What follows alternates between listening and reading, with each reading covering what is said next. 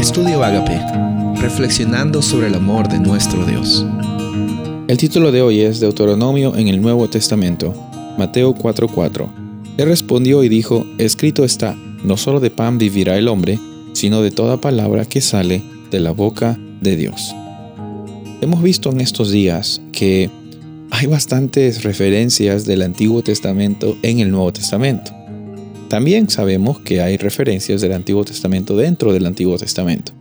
Nos habla mucho acerca de la unidad de la Biblia, sobre el espíritu que inspiró a los escritores de, esta, de este libro tan hermoso y también de, de la consistencia de un Dios de amor, cómo es que Él no cambia, siempre se mantiene y las promesas que Él establece incluso décadas o, o siglos, incluso milenios atrás, Él las cumple las cumple y las hace realidad. Hoy día es que hemos, eh, tenemos la oportunidad de ver hacia atrás, ver hacia atrás acerca de cómo es que esas promesas fueron usadas por personas en el Nuevo Testamento, sobre cuál fue el contexto original en el Antiguo Testamento. Pero ¿para qué? ¿Para qué hacemos eso?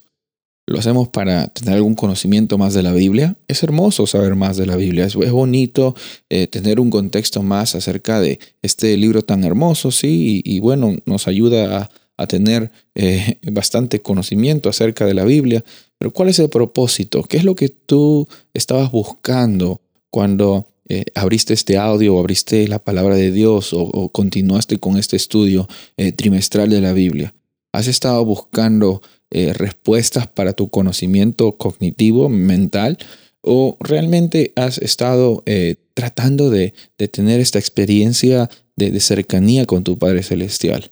Porque en, esta, en estas referencias encontramos en primer lugar que, que Jesús usaba la Biblia, la palabra de Dios, no solamente como un arma para defender pensamientos de una forma certera, eh, la Biblia no es un arma necesariamente para defendernos nosotros en cada momento. Hemos usado mal muchos versículos que dicen que la Biblia es un arma. No, la Biblia es en realidad una revelación de un Dios de amor.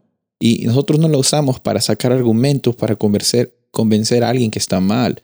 Nosotros la usamos para estar en cercanía con el autor de esa palabra de Dios. Y al estar con cercanía, muchas personas alrededor nuestro van a saber de que un escrito está detrás de nuestras convicciones.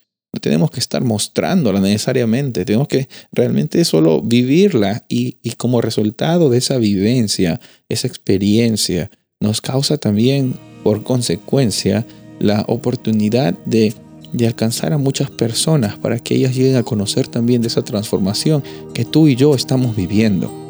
Por eso es tan hermoso conocer acerca de estas eh, instancias de Deuteronomio en el Nuevo Testamento, porque nos muestran que Dios es consistente, que Dios es amor, que Dios es transformación y siempre nos da la oportunidad de ver de que Él no cambia. Y si Él no ha cambiado en el pasado, hoy día tú puedes estar seguro que no va a cambiar en el futuro.